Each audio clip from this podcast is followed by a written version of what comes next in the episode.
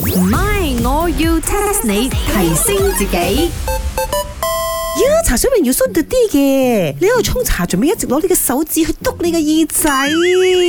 雞盲啊你！我邊度攞手指去督我耳仔？嗰係鼻哥窿嚟嘅。呀，仲叫呢啲爭咯咁遠嘅， ，no 咯，你唔好以為我睇唔到啊，你係由你嘅耳仔督到去你個鼻哥窿啊。哦，我知啦，應該係嗰啲咩蛇蟲鼠蟻走入去你耳仔啊！ Oh my 唔 god！係，我喺度試緊。人哋話咧，人肥咗咧個手指都會粗啲，人瘦咗咧個手指都會幼啲嘅。哦咁我平時咧用個手指督個鼻哥窿、耳仔窿噶嘛，咁而家督下睇睇下有冇鬆咗咯。哦，reasonly Oh, because 你瘦咗，所以你睇下你嘅 finger 入你嘅耳仔窿嘅時候會唔會容易啲啊？ Yeah，咁又瘦到冇？又嗰隻戒指都就嚟要甩咗。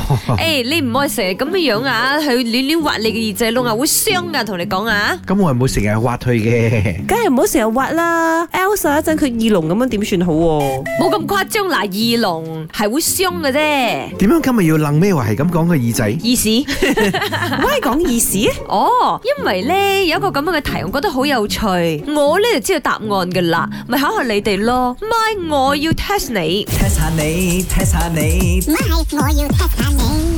嗱，平時我哋挖嗰啲耳屎挖出嚟就抌噶啦，但係其實喺古代咧，耳屎係有作用噶喎、呀係啊，A 可以做搽腳嘅藥，B 止咳藥，C 裂泵或者係 D 芳香劑。你估下 A、B、C、D 邊個先係啱噶？哇，有冇 E 啊喂？你話俾我聽，哇啲意思儲埋儲埋攞去填海，我都揀啦。以上嗰啲咁核突，邊有可能係哦估啦，茶水榮你死都唔要估係咪？ ？E 冇 E 啊！佢啊，格格啊，死都唔要同呢個意思啊扯上任何 relationship 嘅，唔緊要，等我嚟估。身為呢一個 biology 嘅 student，我話你知呢、個耳屎係咪英文叫咩 s e r e u m 哇 s e r e u m a n 嗰啲係 好技術性嘅名詞喎、我估咗翻嚟嘅啫，都係。我講緊普通嘅時候，我哋叫佢 earwax，right？呀、咁啊，wax 通常攞嚟做咩啊 police 車， ？Yes，exactly 所。以佢都係要揀 E polish 車